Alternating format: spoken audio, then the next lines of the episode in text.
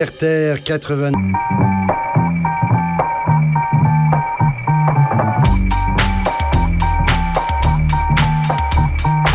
Carapatage, une émission contre toutes les cages.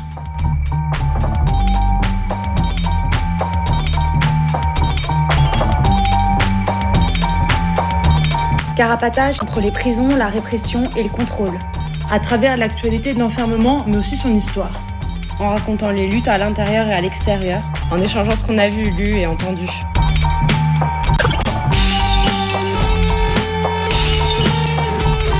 Carapatage, c'est tous les premiers et troisièmes mercredis du mois, de 20h30 à 22h, Sur Radio Libertaire 89.4 FM. Carapatage, Contre toutes les cages.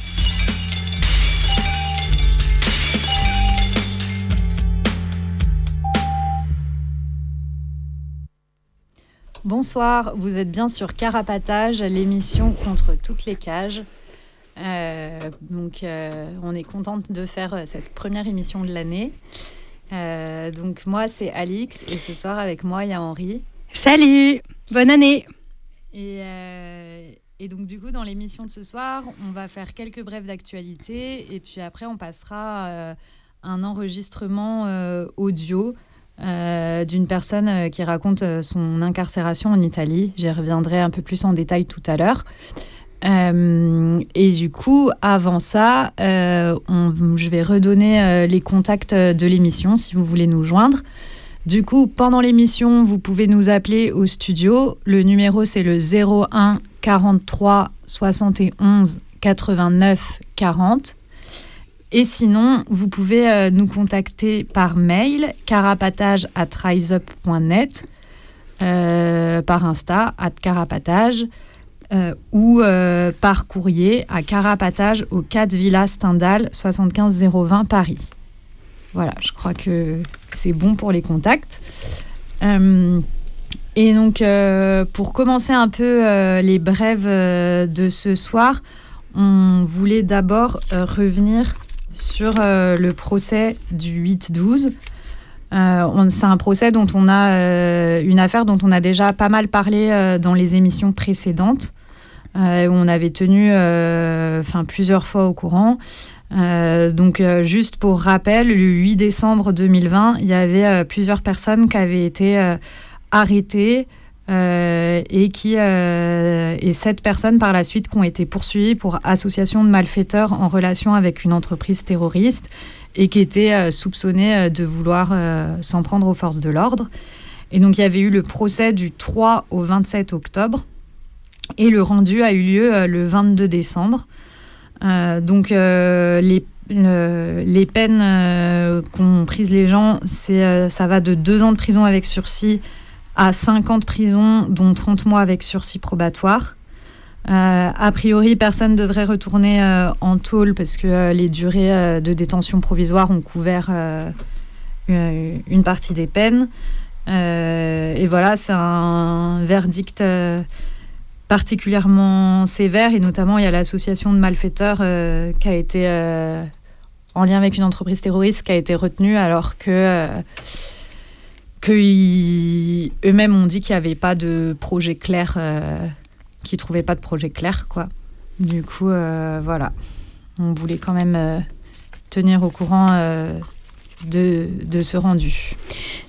Ce qui s'est passé aussi euh, en cette fin d'année, c'est qu'il y a eu euh, une mutinerie le 16 décembre au CRA de Gradisca di Zonso dans la province de Gorizia. Mon accent italien, c'est toujours euh, catastrophique.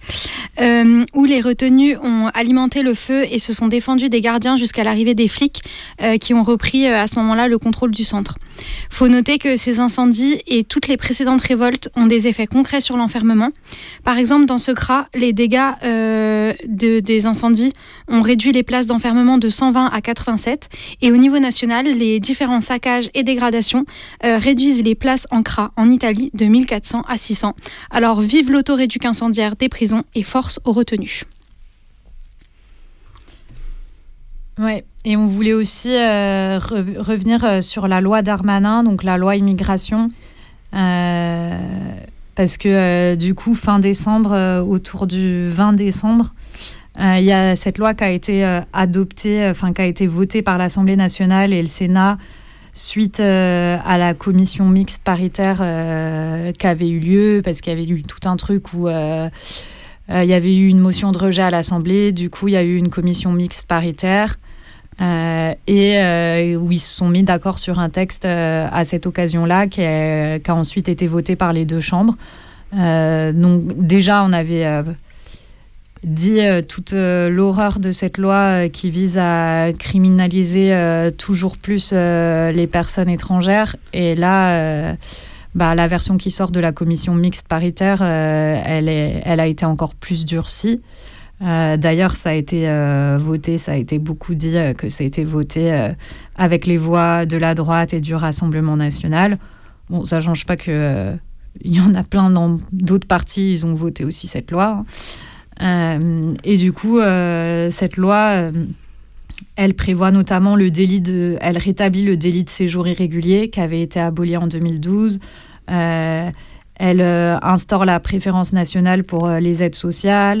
Elle remet en cause euh, le, droit du sol des, des personnes qui, sont, qui, sont nées de parents étrangers en France. Qui sont nés de parents étrangers, enfin l'acquisition automatique mm. du droit du sol, enfin de la nationalité française à l'âge de, de, 13 ans. Du coup, voilà, elle réinstaure euh, des choses sur la double peine, elle complique l'accès au titre de séjour, elle complique le renouvellement. Enfin, tout est fait. Euh, c'est vraiment une loi euh, raciste et xénophobe par excellence. Du coup, voilà, c'était pas très joyeux cette fin d'année. Il y a quand même eu quelques mobilisations suite à l'adoption de cette loi. Euh, des facs dans les facs et les lycées notamment, des facs et des lycées qui ont été bloqués. Euh, et il y a, eu aussi euh, quelques, des manifs, des rassemblements dans plusieurs villes. Et on voulait dire que dans les semaines qui viennent, il y a plusieurs rendez-vous sur Paris.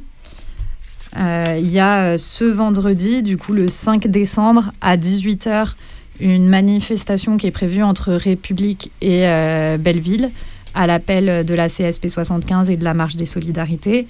Et il euh, va y avoir aussi euh, une grosse manif qui sera appelée le dimanche 14 janvier.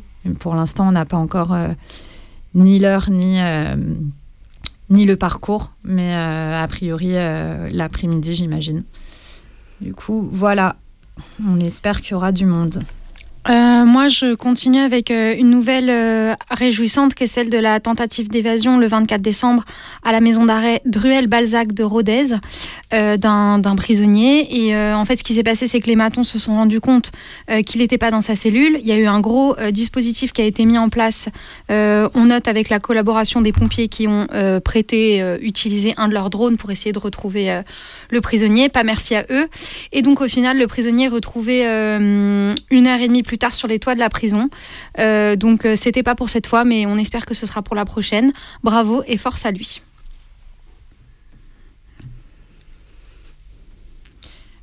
Ouais. Et euh,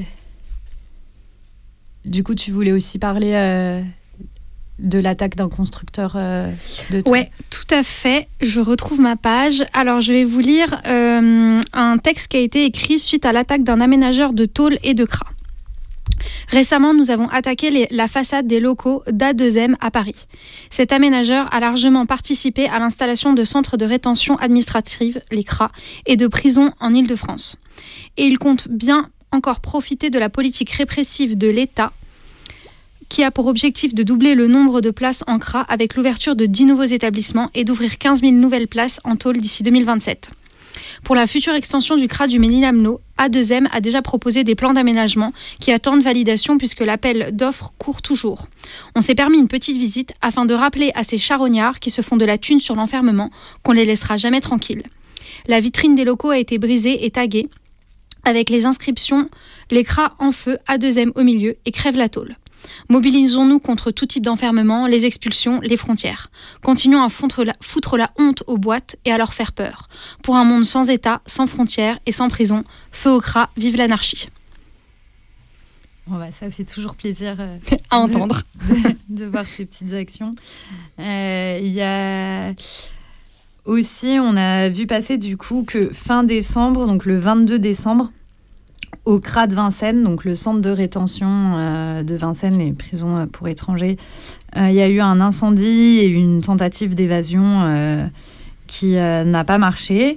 Et par contre, dans la nuit du 24 au 25 décembre, il y a eu 11 personnes qui ont réussi à s'évader du CRA. C'est le, le, 25 décembre au matin que bah, les flics euh, du CRA se sont rendus compte euh, qu'il manquait 11 personnes. Et ces personnes n'ont pas été euh, retrouvées depuis. Donc c'est chouette aussi de voir qu'elles ont, que pour l'instant on leur a pas mis la main dessus. Donc on espère que ça va durer. Et on leur souhaite bonne cavale. Et ça, c'était après qu'en novembre, il y a déjà huit personnes qui se, soient, euh, qui se sont évadées du CRA de Vincennes. Donc euh, ça va bon train, les tentatives d'évasion et les évasions euh, à Vincennes en ce moment. Et bah, c'est cool, quoi. Et le 31 décembre au soir, il y a eu aussi eu 12 personnes qui ont été interpellées près du CRA de Vincennes et qui passaient au tribunal aujourd'hui suite à ces arrestations. Du coup, je vais vous lire l'appel à soutien qui tournait euh, pour venir au tribunal, qui explique un peu. Tous les 31 décembre, des feux d'artifice sont tirés devant les prisons et les centres de rétention administrative CRA, en solidarité avec les personnes enfermées. Cette année, le 25 décembre, 11 personnes se sont évadées du CRA de Vincennes. Le lendemain, des feux d'artifice ont été tirés à l'extérieur en solidarité, alors qu'à l'intérieur, les flics se vengeaient sur les prisonniers. Suite à tout cela, le préfet de police de Paris a annoncé un, renforcement de la présence des keufs autour du CRA. C'est dans ce contexte de pression policière renforcée que 12 personnes ont été arrêtées à proximité de ce CRA le soir du réveillon. La police a été prompte à faire fuiter des informations en direction de la presse d'extrême droite qui a construit son discours et prêté des intentions aux personnes arrêtées. Qu'il s'agisse d'évasion, de feux d'artifice, d'actions directes, de parloirs sauvages, de grève de la faim, de mutinerie ou de manifestations, nous sommes solidaires de celles qui sont accusées de lonter contre l'enfermement. Nous appelons donc à soutenir les 12 personnes accusées qui passeront en procès demain au tribunal judiciaire de Paris à Porte de Clichy à 13h30. Soyons nombreuses. Les évadés n'ont pas été retrouvés, bon vent à eux, liberté pour toutes. Voilà, donc ça c'était euh, l'appel euh, à soutien euh, qui tournait. du coup, les 12 personnes qui passaient au tribunal aujourd'hui, elles sont sorties avec contrôle judiciaire et une date d'audience ultérieure. Du coup, on espère que ça, passera bien pour elles. Et sinon, il y a des feux d'artifice qui ont été tirés euh, devant différents cras et différentes tôles, ben, comme euh, souvent le 31, comme ça disait dans l'appel à soutien. Euh, et notamment, ce que j'ai pu trouver, c'est qu'il y a eu des feux d'artifice devant les Baumettes à Marseille et devant la prison de Carquefou à Nantes. J'imagine que on espère qu'il y en a eu d'autres. N'hésitez pas à nous écrire si vous entendez ça et que vous avez entendu parler de feux d'artifice. On en parlera avec plaisir à la prochaine émission. On finit avec euh, un message de la coordination anti-répression Île-de-France euh, qui euh, nous transmet qu'elle se réunit à la Bourse du Travail de Paris tous les mardis à 18h30, 3 rue du Château d'Eau à Paris. L'ordre du jour est déterminé chaque semaine sur place avec les personnes présentes. Donc, toutes les pistes pour s'entraider face à la répression sont bonnes à prendre. Répression à l'encontre des classes populaires, des exilés et des militantes, par exemple. par ailleurs, le sous-groupe dédié au soutien des détenus de la coordination anti-REP se réunit à l'EDMP, euh, 8 Impasse Crozatier à Paris, un jeudi sur deux à 18h. On y écrit ensemble des courriers, on se relie entre nous, on se passe le relais quand c'est nécessaire, on collectivise les frais et on s'organise pour obtenir euh, différents, euh, par différents moyens des numéros d'écrou. Donc si ça vous intéresse, il y a ces deux rendez-vous. Et euh, par ailleurs, le 13 janvier, à la parole errante de 16h à minuit, la coordination anti-REP fait une après-midi soirée de soutien voilà, pour récolter des fonds pour son organisation. Voilà pour... Ouais, juste je voulais rajouter... Euh, du coup, il y a aussi les 26, 27 et 28 janvier. Euh, il y a un nouveau week-end anticarcéral qui est organisé à Toulouse Du coup, s'il y en a qui sont dispo et qui ont envie d'y aller, c'est cool. du coup, ça va être des rencontres nationales contre les constructions de nouvelles prisons à venir et plus généralement contre toutes les prisons. Voilà, dans la continuité de plusieurs rencontres, dont la dernière a eu lieu en juin dans la région d'Avignon. C'est ça qui est dit dans la présentation. Du coup, on mettra la présentation de ce week-end, enfin le lien euh, sur notre blog. Euh, et d'ailleurs, j'en profite pour redonner euh, le nom du blog, puisque je l'ai oublié dans les contacts. C'est carapatage.noblogs.org. Du coup, vous pourrez retrouver cette émission, toutes nos émissions précédentes et des ressources qui ont servi à faire l'émission d'aujourd'hui. Et donc, maintenant, peut-être on écoute un peu de musique avant ou... Ben, je me dis, on peut peut-être dire c'est quoi le, le, documentaire, ensuite on met la musique et ensuite... Euh, ok. Euh, du coup, dans la suite de cette émission, on va écouter un audio euh, du coup d'une compagnonne qui avait été poursuivie dans le cadre de l'opération Scintilla en Italie, qui avait été arrêtée en France et extradée en Italie et qui revient un peu sur son incarcération. Euh, donc là, l'audio qu'on va passer, c'est l'épisode 2, donc où elle raconte plus son incarcération. L'épisode 1, c'était euh, sur euh, la cavale. on l'avait diffusé lors de l'émission 46 de Carapatage sur la cavale. C'était l'émission du 1er mars. Du coup, si ça vous intéresse, que vous ne l'avez pas encore écouté, vous pouvez le retrouver sur le blog. Et euh, donc, on va écouter euh, l'épisode 2 euh, aujourd'hui. Mais avant ça, on va passer un petit peu de musique. Ouais, du coup, on va écouter RSA de rock sur une prod de Dudu. Et ensuite, on passera l'audio qui dure 55 minutes. À tout à l'heure. Bonne écoute.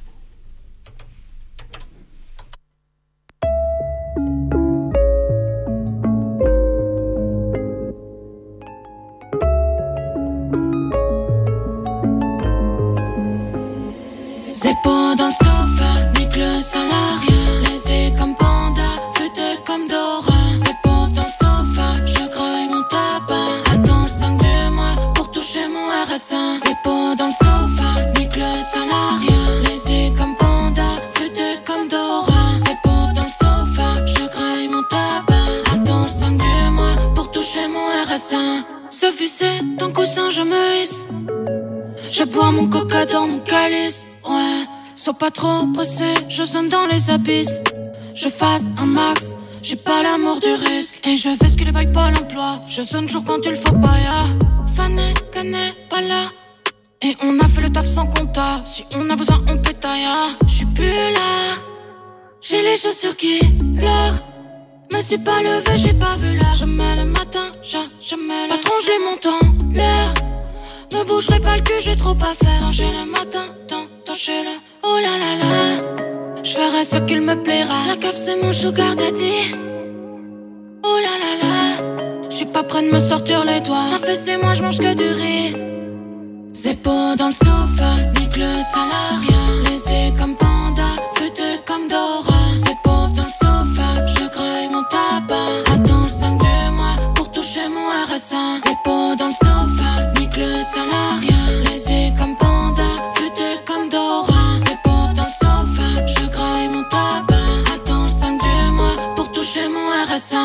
J'ai le drip d'un opossum, ouais. Un hier qui pue l'opium, maman. Connais pas le mot curriculum, non non. J'ai pas le temps, mais c'est tout comme j'écoute pas les gna gna gna. Et moi je suis saoulé, maman qui ferait le match, pas le temps pour le cash. On est calé, le pas des tâches, fais bail à l'arrache. Je suis saoulé, que des double dash, souris sur les flashs. J'ai un kawaii, tous les autres vite match, demain on se fâche. Oh là là là, je ferai ce qu'il me plaira. Je veux dormir jusqu'à midi. Oh là là là, j'ai à faire, me réveille pas. Je slip sur mes ennemis. C'est pas dans le sofa, nique le salariat. Les comme panda, feuille comme Dora.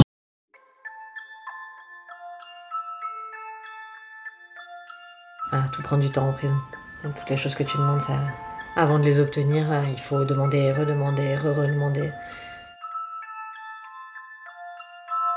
Épisode 2 L'enfermement.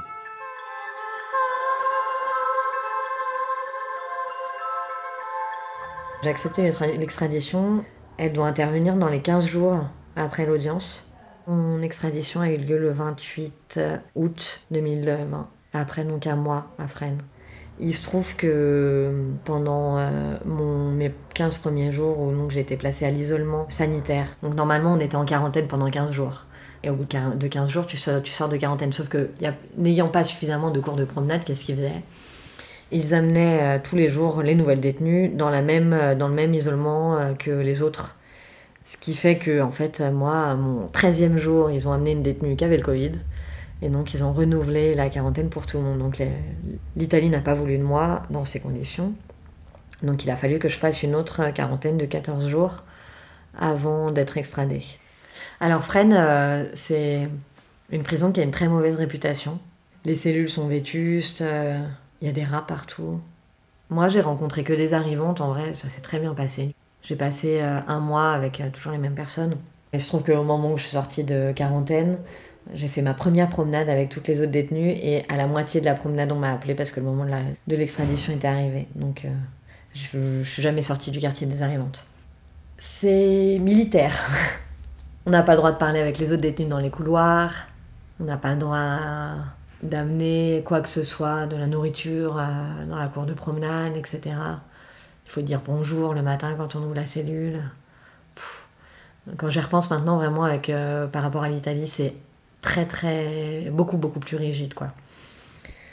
Quand on arrive en prison, donc euh, on présente une liste de numéros de téléphone de personnes avec lesquelles on voudrait avoir des contacts téléphoniques et il faut que le procureur, si était en instruction, ou bien la prison, autorise ces numéros de téléphone. Quelquefois ça prend plusieurs jours. Moi, moi j'ai eu de la chance parce que quand je suis passée déjà la première fois devant la procureure, celle qui m'a dit on a mis du temps à vous trouver, euh, j'ai présenté immédiatement la liste de numéros de téléphone et du coup j'ai pu appeler tout de suite mes proches. Donc ça a été très rapide. Et j'ai eu des parloirs aussi très rapidement. Pour moi, ça a été un moment euh, chouette parce que j'ai pas été euh, chouette entre guillemets évidemment, mais parce que j'étais pas encore soumise aux règles de la haute sécurité auxquelles été soumise en Italie. Du coup, j'ai pu appeler mes proches tous les jours aussi assez longuement. C'était évidemment pas des, des, situations où je pouvais parler librement parce que c'était quand même le téléphone de la prison et tout, mais déjà une différence énorme quoi. Et puis euh, je me rappelle les premières fois où j'ai reçu des lettres, j'avais l'impression que c'était Noël quoi. De recevoir des lettres, de, recevoir euh, voilà, plein de petits mots de solidarité de gens que je connaissais, de gens que je connaissais pas. C'était trop bien, j'étais trop contente. Et les parloirs, pareil, j'ai pu avoir des parloirs. Euh, il y a des personnes, même plusieurs à la fois, qui ont pu me rendre visite. Alors avec plexiglas, hein, parce qu'effectivement il y avait le Covid, mais c'était quand même des petites cabines. Donc euh, on arrivait quand même bien à s'entendre par rapport à ce que j'ai vécu en Italie après. Voilà, en, en, tout cas en France j'ai bien pu en profiter quoi.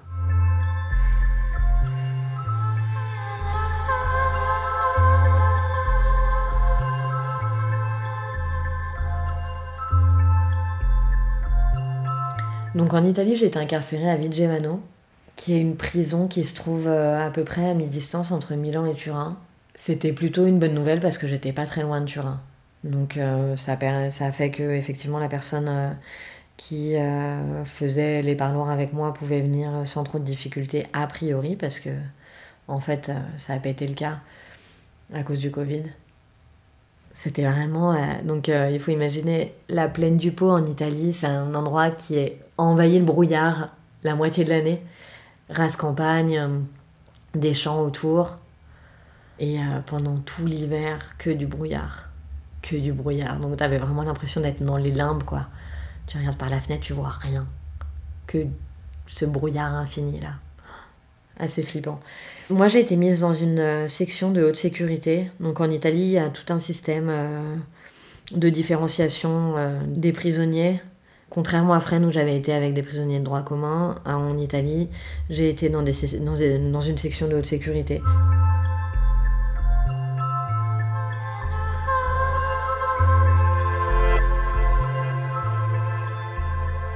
Une des personnes qui a été arrêtée dans la même opération que moi, mais elle, donc, en février 2019, avait été placée dans la section AS2 de Rebibia à Rome, qui est celle qui euh, accueille les prisonnières anarchistes depuis un certain nombre d'années.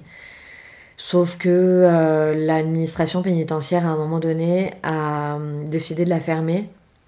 Et donc, euh, elle et l'autre et l'autre prisonnière qui s'y trouvait à ce moment-là ont été déplacées dans une autre prison qui se trouve à L'Aquila, à quelques centaines de kilomètres de Rome, 150 peut-être. Et elles ont été placées dans une, dans une prison qui est une prison à régime très dur, dans lequel les détenus en majorité sont en 41 bis, qui est un régime d'isolement punitif. Et elles, elles ont été placées dans une situation où donc euh, elles n'étaient pas censées normalement avoir ce régime punitif parce que c'est des articles de, du code pénitentiaire qui sont différents auxquels elles, étaient soumises. Et elles ont fait une grève de la faim qui a duré un mois pour faire, euh, pour faire fermer cette euh, section, pour être de nouveau redéplacées dans la section de Rome. Elles ont été déplacées de l'Aquila. L'une des deux a été ramenée à Rome avec une autre qui avait été arrêtée entre-temps. Et l'autre, m'a quoi inculpé en revanche, a été ramenée à Turin. Ce qui fait que, voilà, pour pas trop euh, que ce soit euh, complètement payant d'avoir fait cette petite lutte qu'elles ont fait, les prisonnières anarchistes ont ensuite été déplacées dans des sections dites AS3. AS3, c'est quoi? C'est des sections normalement qui sont réservées aux détenus euh, condamnés pour des faits de mafia. Donc chacune d'entre nous s'est retrouvée séparée dans une section de, de AS3 différente.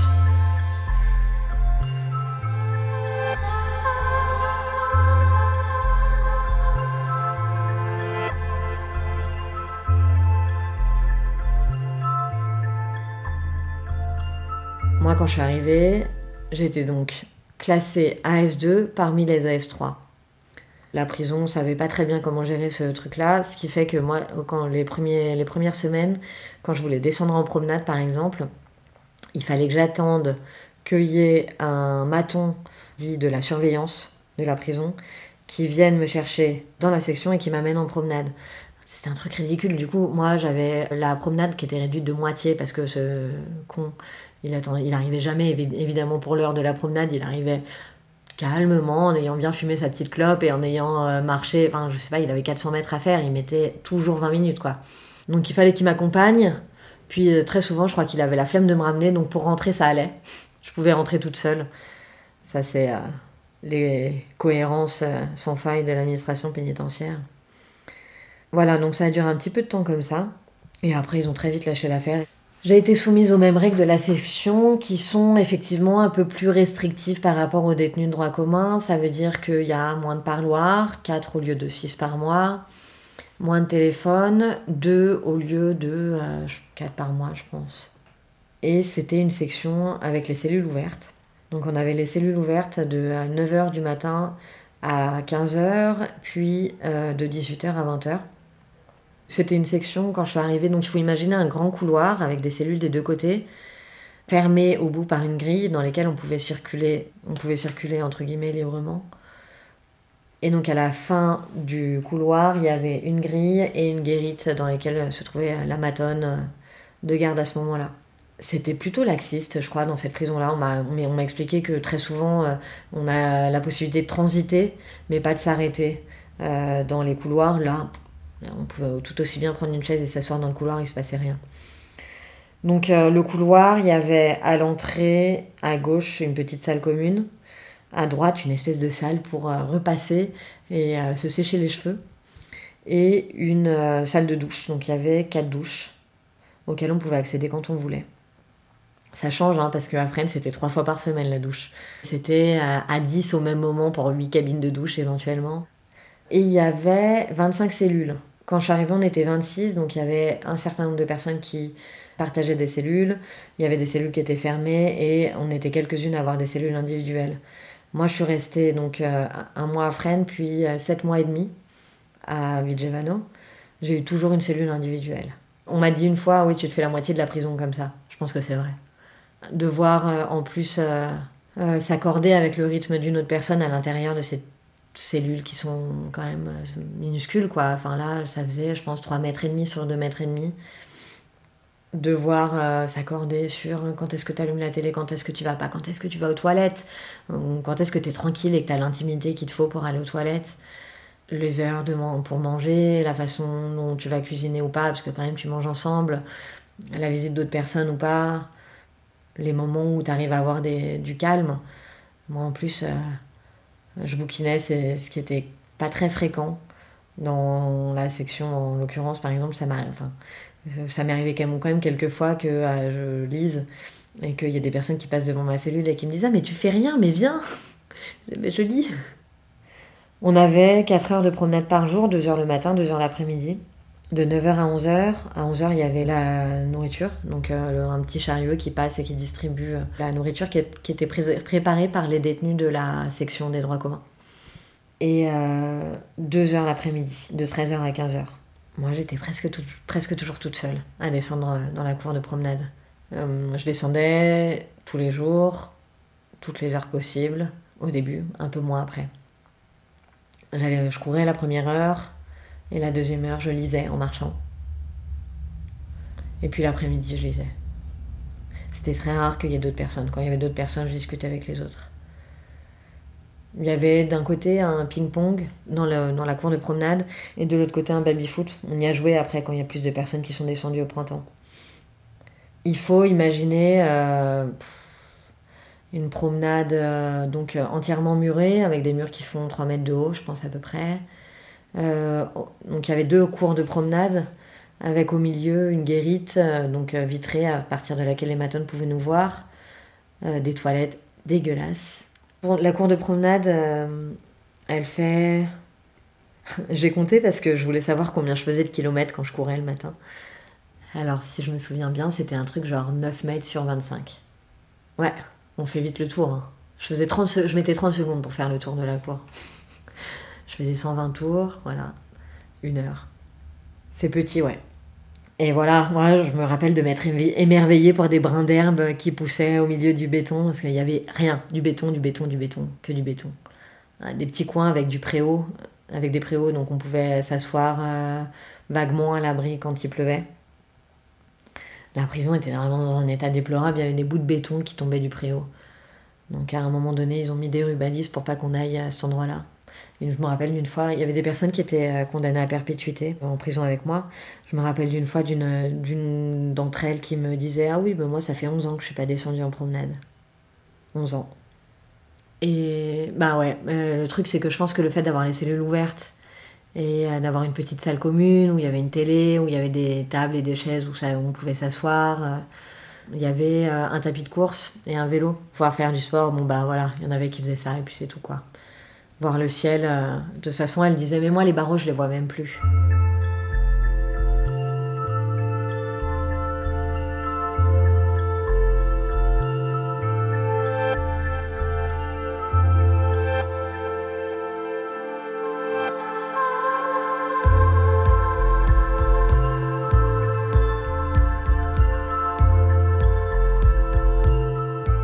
Moi, j'ai changé trois fois de cellule. Au début, j'étais au début du couloir du côté euh, qui donnait vers l'extérieur. Je voyais pas grand chose. Il faisait froid. J'ai changé pas longtemps après pour être de l'autre côté. Je voyais le potager de la prison. C'était une personne avec qui je m'entendais très bien qui s'occupait du potager. Elle, elle, elle faisait pousser les légumes et la prison les vendait dehors. Elle, elle touchait pas un centime. Et en fait, ça me pesait le fait qu'il euh, y ait toujours des gens qui passent devant. C'est avec le fait des cellules ouvertes, ça faisait que euh, il y avait énormément de passages. Et bon, je pense que c'est un truc un peu normal de d'avoir le regard qui est attiré par ce que font les autres, mais moi j'ai eu vraiment du mal à supporter le fait euh, qu'on soit toujours, euh, donc les, les autres détenus, hein, qu'elles soient toujours en train de regarder ce que j'étais en train de faire. Et donc quand il y a une cellule qui s'est libérée tout au fond du couloir, je me suis déplacée tout au fond du couloir. Et donc il n'y avait plus de passage devant, c'était beaucoup plus tranquille, je pouvais lire euh, et je voyais la montagne. Tous les matins, je voyais quand il faisait assez beau, je voyais euh, l'aube qui colorait de rose les cimes des montagnes. C'était mon petit moment magique, le seul moment où j'arrivais à voir un truc un peu, euh, un peu fort de l'extérieur. Puis je me suis concentrée pour les regarder souvent, pour, euh, parce que j'ai un peu flippé pour ma vue. Le fait de voir toujours des choses de très près, ça fatigue quand même beaucoup le regard. Du coup, je me concentrais pour regarder les montagnes tous les jours. Et je regardais les voitures passer les gens qui passent, qui vivent dehors, qui sont libres. Ça faisait un peu bizarre. Mais ça, fait du bien de savoir que, tout n'est pas que prison, quoi, quelquefois.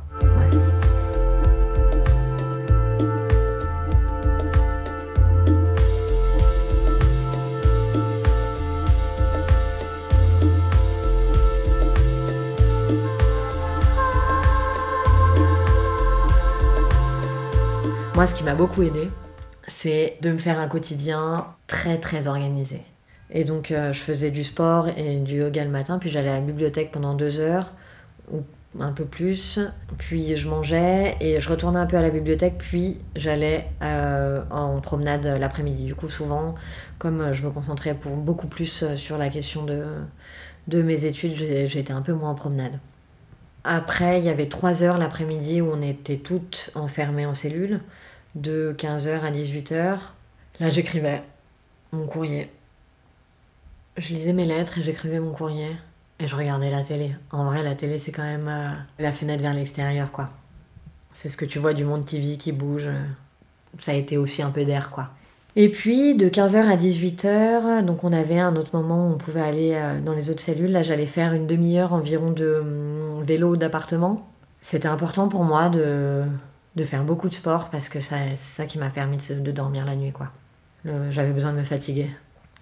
Voilà, je faisais une demi-heure de vélo d'appartement, une petite douche rapide, puis je passais la dernière heure et demie en compagnie des autres. Et puis après, très rapidement, il était 20h, et puis c'était l'heure de fermer les cellules, et puis la journée était terminée. Il y a cette espèce de, de rythme un peu bizarre quand même euh, en prison. Quand tu quand arrives au 15 du mois, tu as l'impression que le mois est déjà terminé, tu peux déjà, dire, déjà te dire, ok, il est derrière.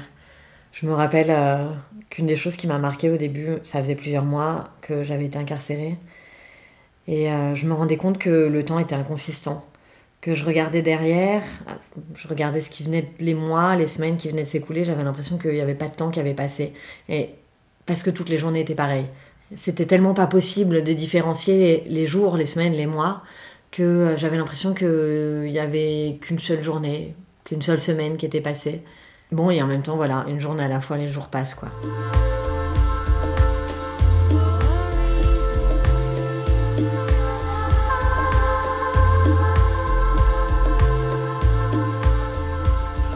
Ce qui est très différent en Italie par rapport à la France, c'est qu'on peut se faire amener de la nourriture.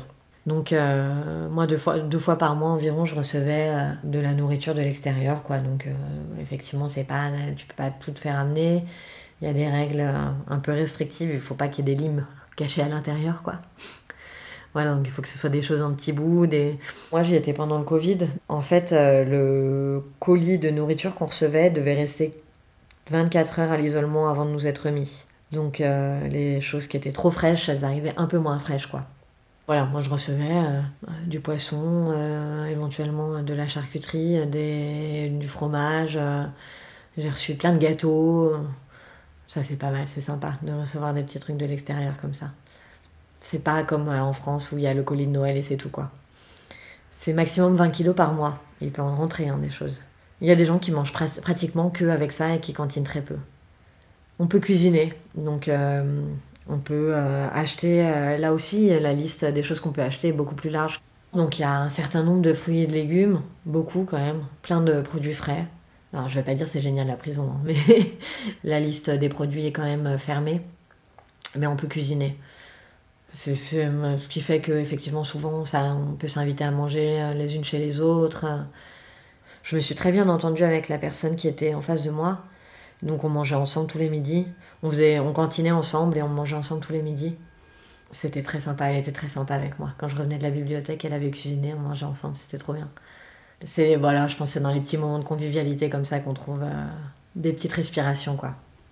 Les petits moments de convivialité, de partage. Où on s'échange les choses, où un tel a reçu tel truc par ses proches, une telle a reçu autre chose, alors on s'en échange un peu, on partage ce qu'on a reçu, les gâteaux, on en amène un peu à chaque cellule.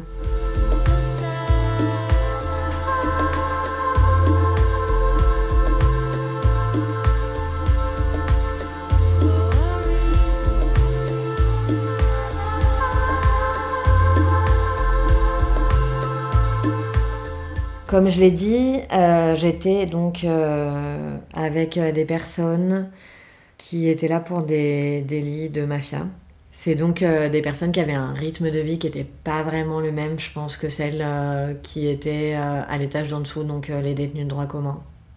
Elles avaient effectivement des colis qui leur arrivaient très régulièrement, des proches qui leur envoyaient de l'argent. Il n'y en avait pas beaucoup qui manquaient. Ça arrivait qu'il y en ait qui manquent Et on a fait en sorte de rajouter sur la liste des courses euh, chacune euh, un élément qu'on pouvait du coup ramener à la personne qui n'avait pas d'argent pour se faire des courses. Je pense que globalement tout le monde essayait de faire en sorte que euh, le café manque à personne quoi. Le, le café, les paquets de pâtes, les trucs un peu de base quoi qui servent pour pouvoir ne pas manger que la nourriture dégueulasse de la prison. Ça, il y avait quand même un petit peu cette solidarité de base et aussi quand quand il y a une nouvelle personne qui arrive, chacune lui ramène quelque chose pour euh, le temps de, de, s'installer un peu, euh, les choses qui peuvent servir dans le quotidien. Donc euh, voilà, le café, les produits ménagers, un peu de nourriture, une serviette, un pull s'il y a besoin, voilà, enfin, les, petites, les petits trucs de solidarité de base quand même, ça se met, ça se met en place assez rapidement, ça, je pense, ça, ça, moi ça m'a pas manqué, ça a pas manqué aux autres non plus. Mais c'est vrai que euh, du coup, euh, il y avait un peu aussi la tendance à l'exhibition euh, de l'argent, quoi, dans certains cas. Donc, je te montre mon ensemble Gucci, que je, qui vient de m'arriver par la poste, etc. C'était les côtés un peu moins sympas et qui, je pense, n'existent pas du tout parmi les détenus de droit commun qui ont pas grand-chose d'une manière générale. Et par exemple, c'était très mal vu et les détenus de droit commun étaient très très méprisés par euh, mes co-détenues euh, pour le fait euh, qu'elles avaient des problèmes de toxicomanie. Il y avait un espèce de mépris comme ça qui était partagé aussi bien par les, par les détenus de la S3 et par les matones qui traitaient, je pense, beaucoup moins bien les détenus de droit commun qu'elles ne nous traitaient nous. Je pense qu'il y a plusieurs raisons pour lesquelles il y a cette différence de, de traitement de la part des matones entre les détenus droit commun et les détenues euh, mafieuses. On pourrait dire que c'est un rapport de classe, mais je pense que c'est pas si simple. Parce qu'en fait. euh, Mais c'est des personnes qui viennent pas de familles riches de base. C'est des personnes. C'est pas des bourgeois, quoi. C'est pas des bourgeois, il n'y a pas. euh, C'est des personnes qui sont très peu allées à l'école. euh, Donc, effectivement, il y a un mépris euh, de, de classe dans le sens où c'est euh, moi qui ai de l'argent et toi qui n'en as pas. Et aussi, euh, aussi, il y a une des choses qui est, je pense, un petit peu euh, particulière. C'est que les personnes qui se retrouvent en AS3, c'est les personnes qui sont retenues comme les promotrices des associations mafieuses. Les personnes qui sont participantes, elles se retrouvent parmi les détenus de droit commun. Donc effectivement, il y a aussi quelque chose de l'ordre de la hiérarchie qui se reproduit. Cela dit, moi là où j'étais, euh, les euh, personnes qui étaient en AS3 venaient euh, globalement du sud de l'Italie. Donc il y avait des personnes, de, Naples, des personnes de la Sicile et des, personnes qui venaient de la Calabre. Quelques personnes des mais pas beaucoup. Et donc, euh, les personnes qui étaient des simples participants aux associations n'étaient pas dans, les prisons de, la Lombardie, quoi. Elles étaient dans les prisons euh, du, sud de, l'Italie. C'est sûr qu'il y a des histoires hein, de, de, corruption euh, et de menaces des gardiens euh, de, des matons. Je pense plus dans le sud de l'Italie, mais c'est effectivement, euh, ça arrive. Du coup, c'est possible que ça fasse partie des raisons pour lesquelles euh, on était traité de manière euh, un peu plus respectueuse. C'est vraiment très très ironique parce que de toute façon, il n'y a rien qui est respectueux dans la façon dont ça fonctionne tout ça. La mafia vend de la drogue, les personnes qui achètent la drogue sont plutôt euh, considérées euh, peu importantes quoi. Donc euh, des, des, positions subalternes. euh, on entendait assez bien ce qui se passait dans la section qui était euh, de droit commun, donc qui était l'étage en dessous du nôtre. À 14h, c'était l'heure euh, de prendre les médicaments. Pendant deux heures, silence total de la distribution de la drogue de substitution, c'était euh, le grand moment de calme, quoi. C'était très impressionnant quand même. euh. Et les personnes qui euh, avaient des problèmes de toxicomanie et qui se retrouvaient en S3, en général, le disaient pas. Elles voulaient pas que ça sache auprès des autres détenus qui euh, auraient pu les, les, mépriser pour cette raison-là, quoi.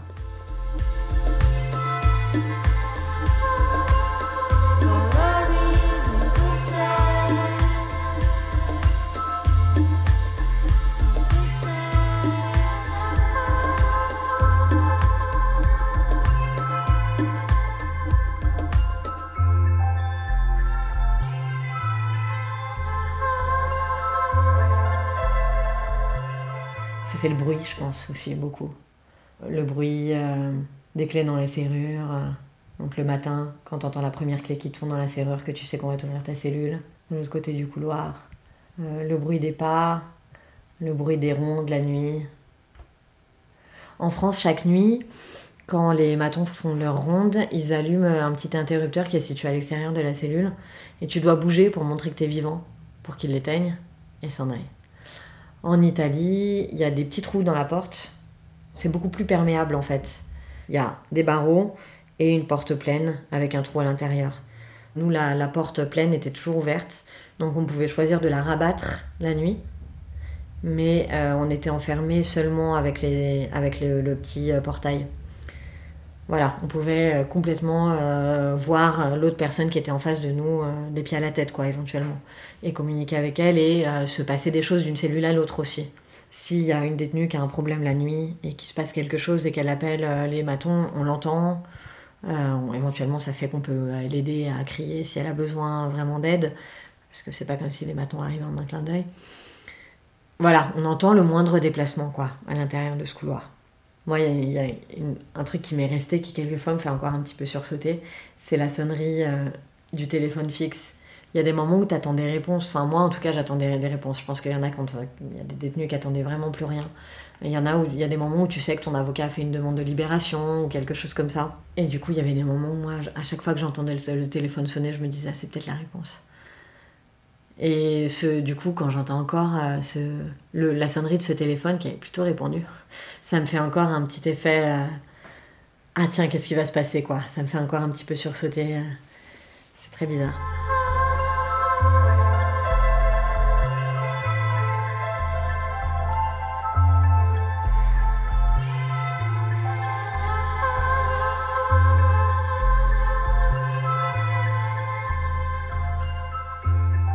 J'ai eu mes petites batailles, euh, effectivement, à mener euh, à l'intérieur de la prison.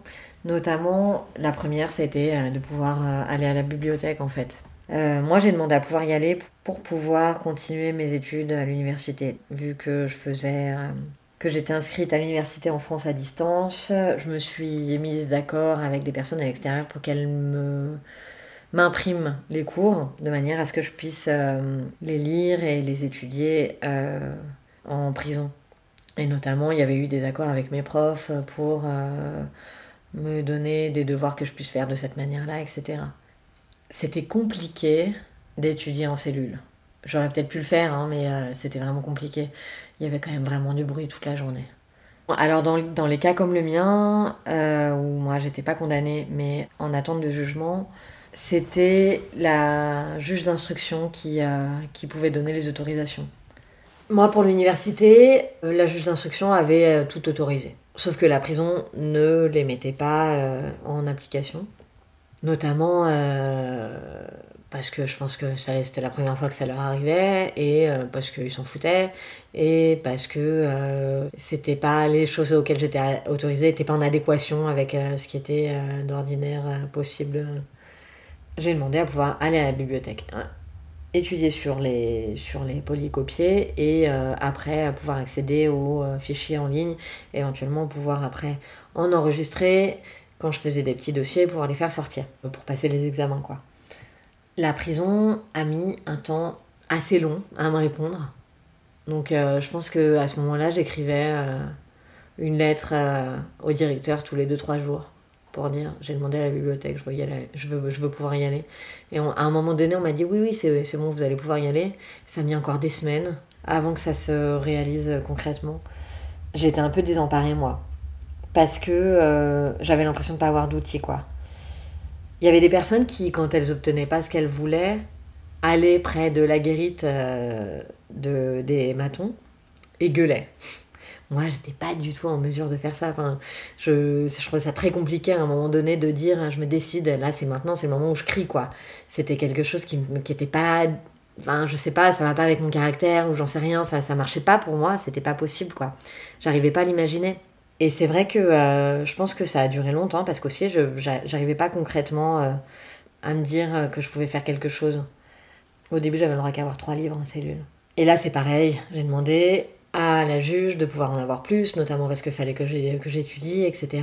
Et euh, ça a été la croix et la bannière pour réussir à, à obtenir d'avoir plus de livres. Déjà, c'était une interdiction qui était complètement. Euh, qui fait pas partie euh, du code pénitentiaire. En théorie, en section de haute sécurité, on n'a pas une limite de livres, euh, de livres autorisés. Mais bon, moi, j'ai demandé, je pense que j'ai demandé la semaine où je suis arrivée à obtenir une copie du règlement intérieur de la prison. Je l'ai jamais obtenu. Jamais. Jamais j'ai réussi à avoir la copie du code du règlement intérieur et donc j'ai jamais pu dire, mais en fait, où est-ce que c'est écrit qu'il faut que j'ai que trois livres dans la cellule? Et euh, je l'ai demandé, pareil, cycliquement. Euh, et on me disait, mais non, mais aussi là, on l'a plus. Et peut-être il faut aller à la bibliothèque des hommes.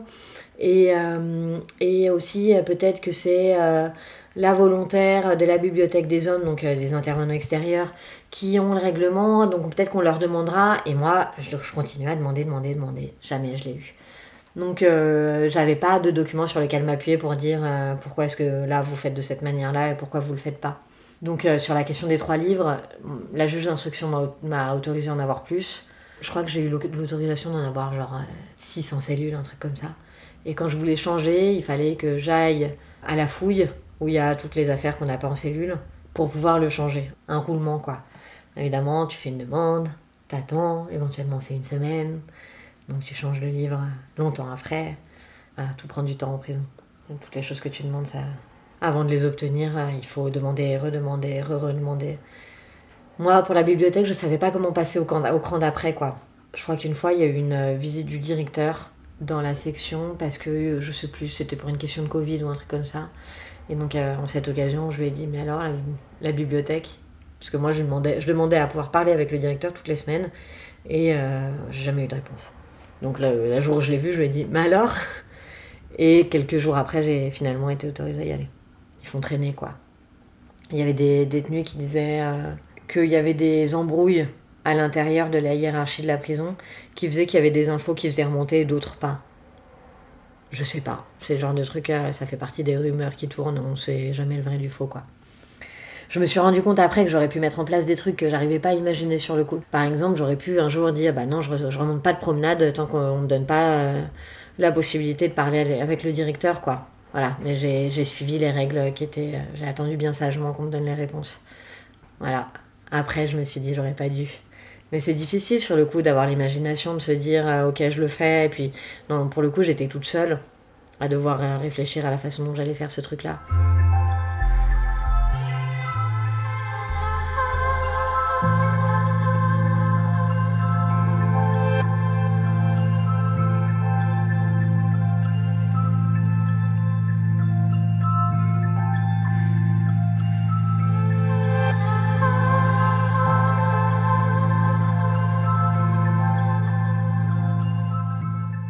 Ça fait partie de toutes les petites négociations qu'on fait là dans la vie de tous les jours quand on se retrouve dans cette situation. Par exemple, euh, j'avais pas envie de dire bonjour.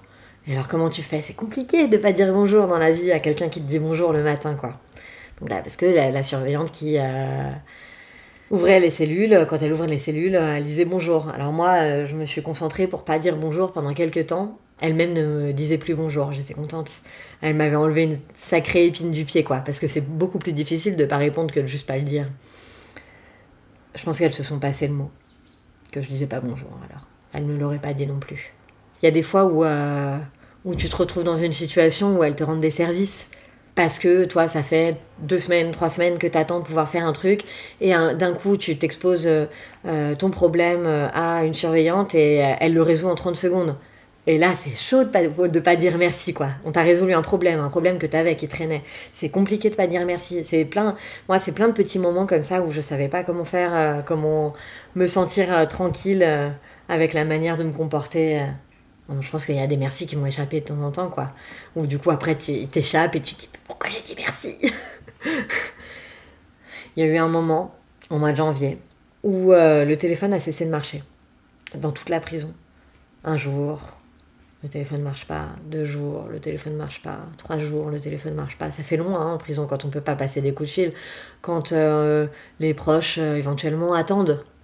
Parce que on avait dit j'appelle euh, lundi à telle heure, et en fait lundi à telle heure t'appelles pas, et qu'est-ce qui se passe?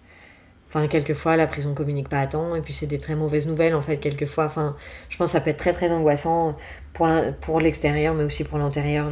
Quelquefois, t'attends des choses qui sont importantes, t'as besoin de te dire des choses, quoi. Et là, le téléphone donc euh, continue à pas marcher, pas marcher, pas marcher. Moi, ça m'a choqué. Ça faisait plusieurs jours, jours qu'avec euh, une ou deux personnes avec qui je m'entendais très bien, on disait bah là, faut qu'on fasse quelque chose quoi.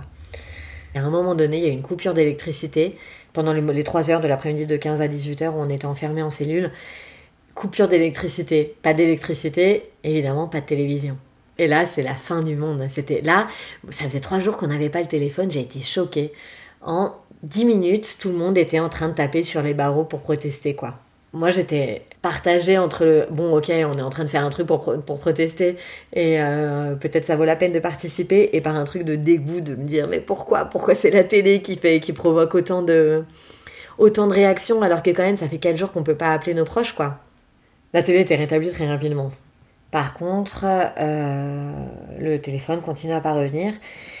Il a fallu que ça passe euh, par euh, une détenue qui était considérée, donc parmi les plus anciennes, les plus vieilles, et avec une autorité considérée comme plus importante que les autres, qui a proposé de discuter. moi, j'étais très mal à l'aise parce que je savais pas comment me positionner. Enfin, je sais pas, moi j'ai l'habitude de faire des réunions, des assemblées où on discute et où on décide. Bon, elle, elle nous a demandé de nous réunir, elle nous a communiqué sa décision, c'est-à-dire que on allait faire, euh, on allait taper sur les barreaux pendant 20 minutes à tel moment pour, euh, pour protester. Donc, je me rappelle plus très bien dans quel ordre ça s'est produit. On fait ça une première fois, en fait, euh, ça sert à rien. Bon, mais déjà ça fait quelque chose, tu fais un truc ensemble Déjà, ça fait quelque chose, quoi. On a décidé de ne pas, euh, retourner en cellule. Et euh, donc, euh, à l'heure de la fermeture, à 15h, là, on a, décidé un peu plus ensemble. Hein. Il y a des gens qui ont fait le tour des cellules et hop. À 15h, on savait, on restait tout en, dehors de, la porte de notre cellule.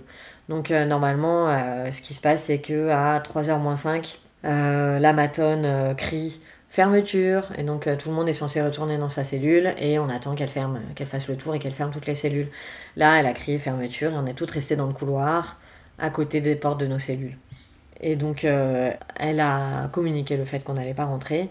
Et là, on a commencé à du coup à taper euh, sur les portes, sur les barreaux, sur tous les trucs.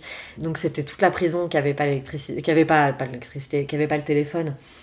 On a pris euh, nos cafetières, nos casseroles, euh, on a commencé à taper sur tous les trucs. Et donc, euh, il y, a, plein de choses qui font énormément de bruit en prison. Hein. Tout est en fer ou des trucs comme ça. Du coup, ça fait vraiment du bruit, ça résonnait d'une manière incroyable. Du coup, très vite, la section qui était en dessous a commencé à nous suivre. Et assez rapidement aussi, les hommes nous ont entendus, ont commencé à le faire aussi. Et du coup, ça faisait un espèce de bordel. Je crois qu'on a passé 45 minutes à taper de manière ininterrompue. Il y a d'abord une personne, une personne de l'équipe de surveillance qui est venue, qui nous a dit Bon, alors c'est quoi le problème? On a dit Connard, le téléphone marche pas, c'est quoi le problème? Il est reparti, enfin, il nous a dit Mais moi je peux rien faire. On lui a dit Bah, fais venir quelqu'un qui peut y faire quelque chose. Il est reparti et un peu plus tard, il y a le directeur qui est venu. Et puis on s'est retrouvé du coup tout à un moment donné en face du directeur à lui dire et ça ça va pas et ça ça va pas. Le truc c'est que je pense que euh, c'était vraiment une question de réseau qui faisait que le téléphone marchait pas, qui n'était pas dépendant euh, de leur volonté. Mais n'empêche que je pense qu'ils ont dû devenir un petit peu plus pressants euh, auprès euh, de la compagnie de téléphone ou de je sais pas quoi là. Et le lendemain, le téléphone était, était rétabli. Voilà, c'était, c'était, ça, ça a fait une bonne petite rupture quoi, dans le quotidien et dans la routine de la prison.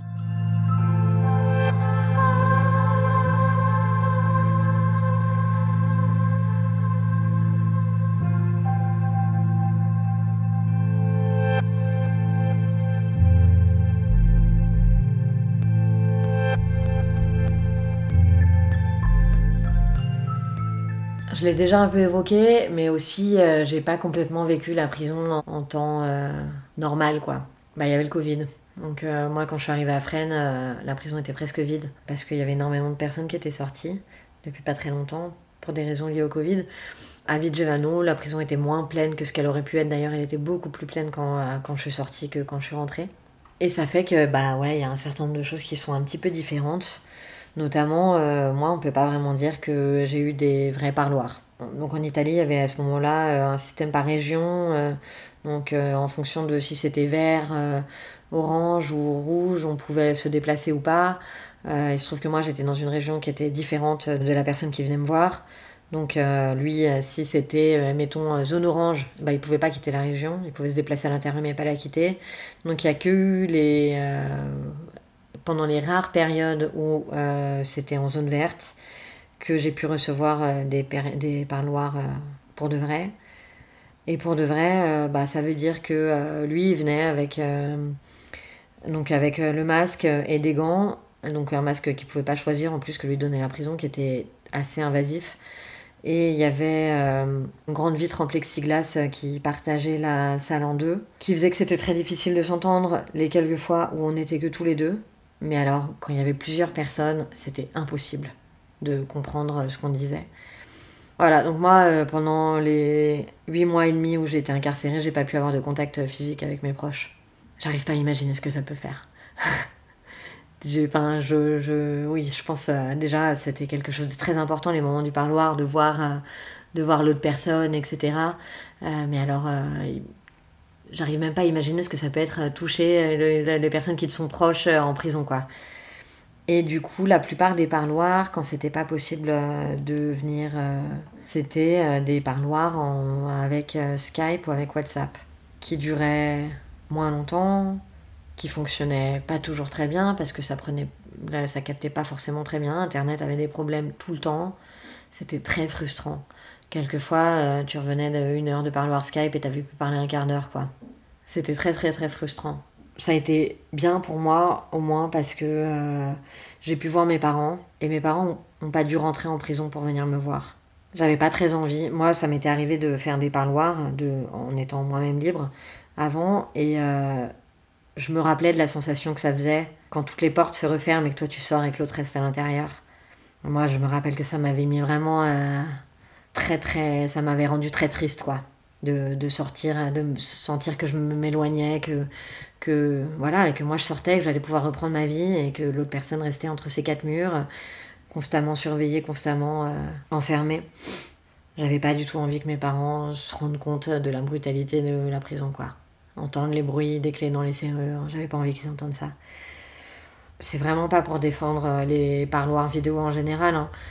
Il y a un certain nombre de personnes, notamment euh, qui étaient euh, détenues avec moi, qui euh, ont vu leurs proches beaucoup plus souvent de cette manière-là que ce qu'ils avaient l'habitude de voir.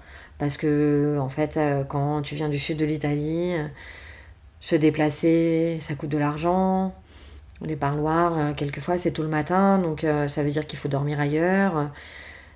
Quelquefois, tu viens à plusieurs, et donc euh, comment tu fais? C'est pas si facile, quoi, de se déplacer souvent. Ce qui n'empêche pas que, effectivement, c'est, cruel, quoi, de voir, euh, de voir les personnes de cette manière-là seulement, de pas pouvoir euh, ni les voir en vrai, ni, euh, pouvoir se toucher, etc. Ça rajoute vraiment de la dureté à la chose, qui est une chose qui est déjà assez cruelle comme ça, quoi.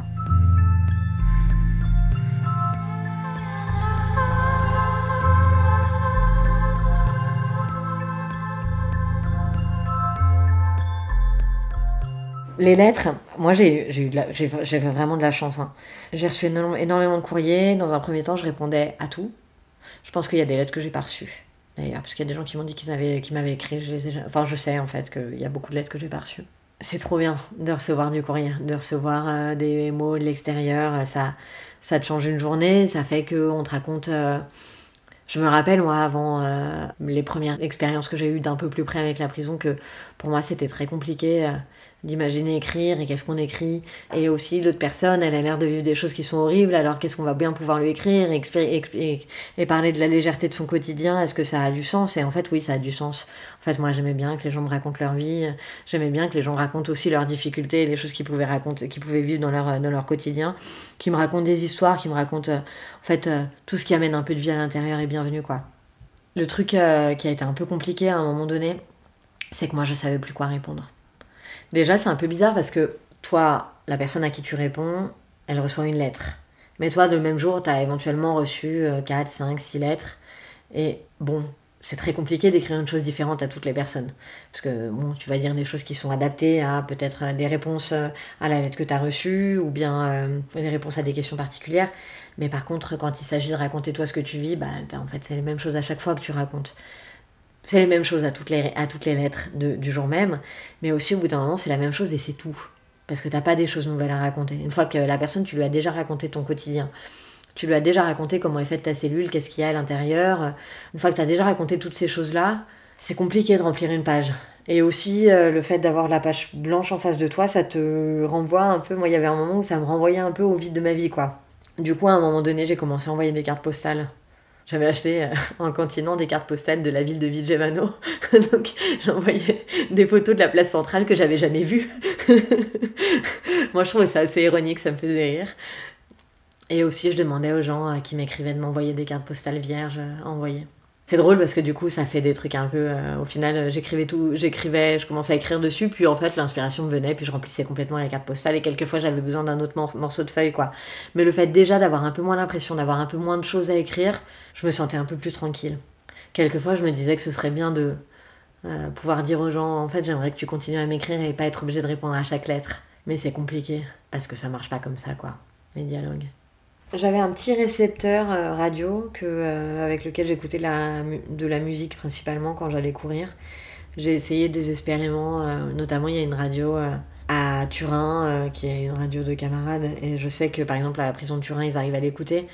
Et même quand j'étais en cavale, moi ça me faisait plaisir d'écouter aussi des, des voix connues, des voix de mes camarades quelquefois à travers la radio, ça me faisait du bien quoi. J'ai essayé désespérément de la capter et en fait j'étais trop loin, j'arrivais pas à l'entendre. C'est des radios locales, donc euh, ouais, j'ai pas non plus réussi à, à entendre une radio milanaise euh, qui me convainque euh, complètement. Mm. Malheureusement, j'ai pas eu ça, mais je sais que c'est des choses qui peuvent tout changer quoi.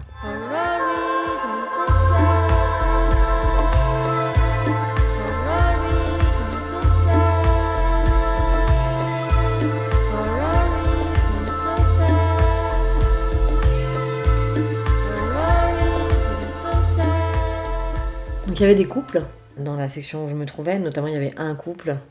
Mais ça, je pense qu'il y avait des rapports euh, très différents, euh, je pense à la sexualité et à la façon de la vivre. Moi, c'est quelque chose qui m'est pas arrivé et donc euh, je peux en parler que d'un point de vue très extérieur, quoi.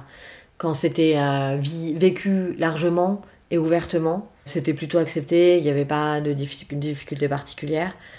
Par contre, il y avait aussi des rumeurs sur certaines personnes qui partageaient la cellule et disaient que non et euh, que tout le monde disait que oui. Et donc, euh, il y avait cette espèce d'ambivalence, quoi. Si tu le dis ouvertement et que tu dis oui, alors euh, le fait d'avoir des relations lesbiennes en prison, c'était pas du tout un problème, ou pas présenté comme tel. Par contre, ouais, quand c'était soupçonné, c'était tout de suite beaucoup moins bien vu. Et et il y avait aussi, ah, mais tu sais, elle a un homme à l'extérieur, etc. Voilà, donc il y avait effectivement un peu le poids. euh, Et puis, euh, bon, alors là, c'est encore une spécificité euh, du fait d'avoir été en S3, donc avec des personnes euh, arrêtées, condamnées pour, pour des raisons de mafia. Quelquefois, les maris étaient ensemble en prison, ailleurs. Donc il y avait énormément de personnes qui faisaient très attention à ce qu'ils pouvaient se dire parce que euh, ça arrivait que certaines personnes écrivent à d'autres et donc le mari vienne à savoir de cette manière-là. Et là, drame. Moi, je suis devenue très amie avec une personne qui euh, se disait ouvertement lesbienne. Elle, elle disait que par... enfin, elle était très courtisée parce que c'était une belle gosse, il faut bien le dire. Mais euh, ça, elle, elle, elle disait, mais moi en fait, euh, là, il n'y a rien ici qui m'inspire et qui fait que j'ai envie de vivre euh, ce genre de, de relations et de situations, quoi. Enfin, je me sens morte à l'intérieur, moi, ça n'existe pas pour moi, ça. Euh, je j'ai pas envie d'avoir une sexualité ici, j'ai pas envie d'avoir des relations d'amour ici, il n'y a pas d'amour. Enfin, elle, c'était quelque chose qu'elle avait mis complètement de côté. Il y avait une personne trans, donc dans le couple, j'ai dit couple de lesbiennes, mais du coup, en fait, c'est plus compliqué que ça, quoi. Donc, euh, il y avait une personne qui euh, se faisait appeler euh, par un nom d'homme. C'était compliqué. C'était compliqué parce que euh, l'administration, du coup, l'appelait par un nom féminin. Euh, dans la vie de tous les jours, euh, on l'appelait avec un nom masculin et on disait il. Ça, ça, tout le monde le faisait dans la section, hein. mais l'administration pénitentiaire l'acceptait pas du tout. Bon, après, l'administration pénitentiaire, globalement, appelle les, noms par, les gens par leur nom de famille, donc euh, ça se posait pas si souvent. Mais il y a eu euh, deux, trois, des remarques à certains moments, quoi.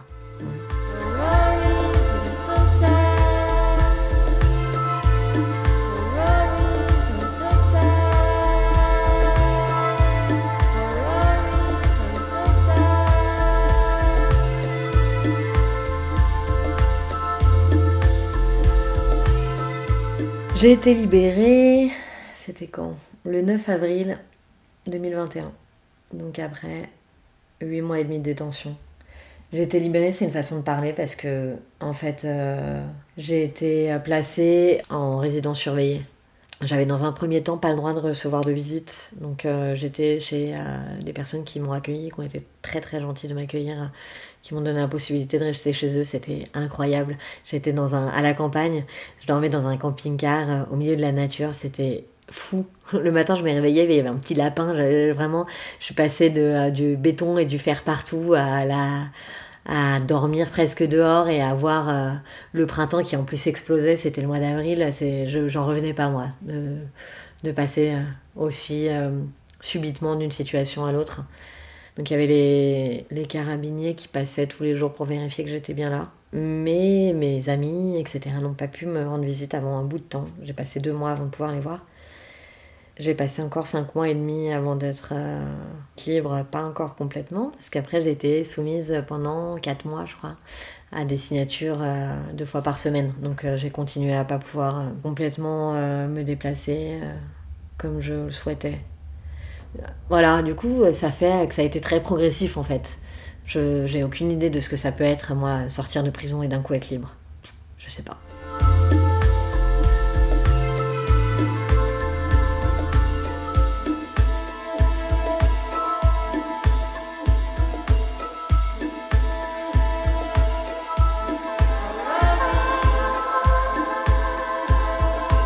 Il y a une petite tradition euh, en Italie, c'est que euh, quand une personne euh, sort de prison, est libérée, tout le monde fait ce qu'on appelle une batitoire. Et donc tape sur les barreaux, sur les portes et sur tout ce qui est en, fer pour faire du bruit et pour, et pour un peu fêter la sortie de la personne.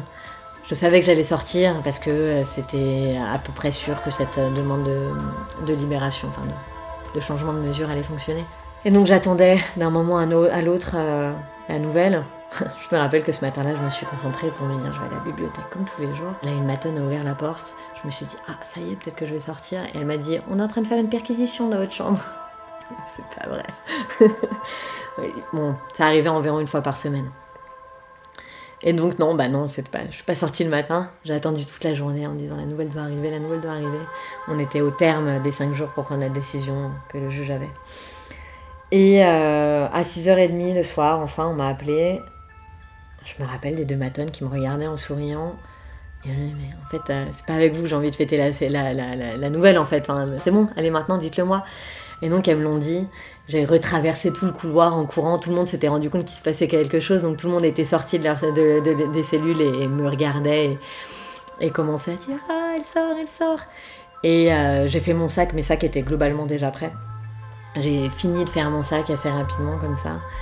Et là, elles ont commencé à battre sur les barreaux et sur toutes les portes en criant Fuori, fuori, fuori, qui veut dire dehors. C'est un moment, je pense que je l'oublierai jamais encore un petit peu émue là en, en en parlant, où euh, c'est un moment incroyable quoi, où toi tu sais que c'est fini pour toi, tu vas sortir et tu laisses toutes tes compagnonnes de mes, de mes aventures à l'intérieur quoi, quelquefois pour des années. Donc je suis sortie avec toutes ces personnes qui tapaient sur toutes les barreaux et qui hurlaient Vas-y dehors, dehors, dehors. Voilà, c'était ça le moment fort de la sortie.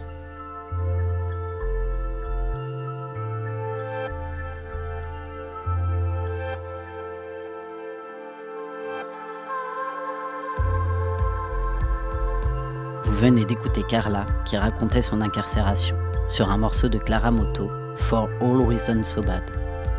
Vous pouvez réécouter l'épisode 1 où Carla parle de sa cavale. Un grand merci à Carla pour son témoignage. Merci à Rafa pour la coordination et la patience. Réalisation, le transmetteur.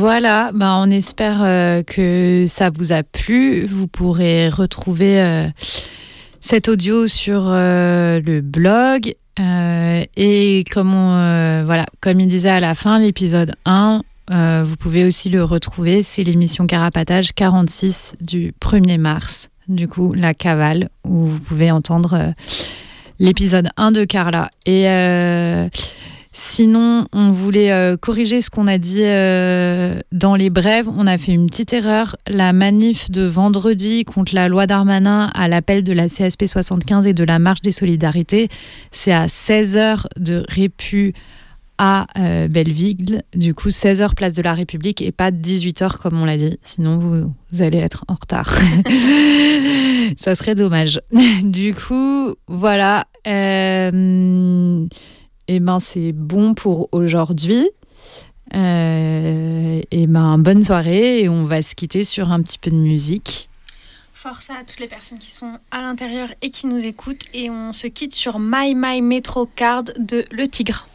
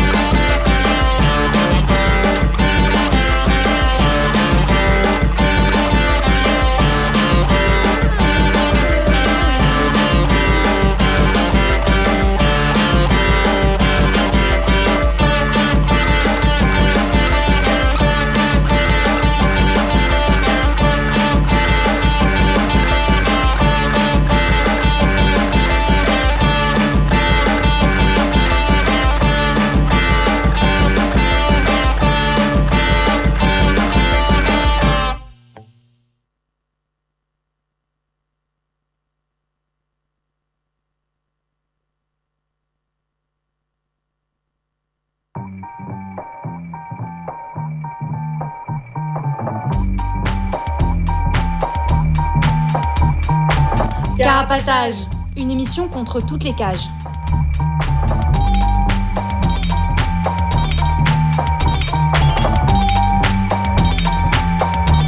Carapatage entre les prisons, la répression et le contrôle.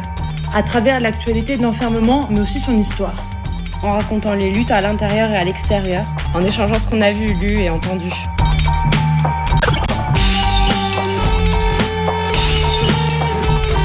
Carapatage, c'est tous les premiers et troisièmes mercredis du mois, de 20h30 à 22h. Sur Radio Libertaire 89.4 FM. Carapatage contre toutes les cages.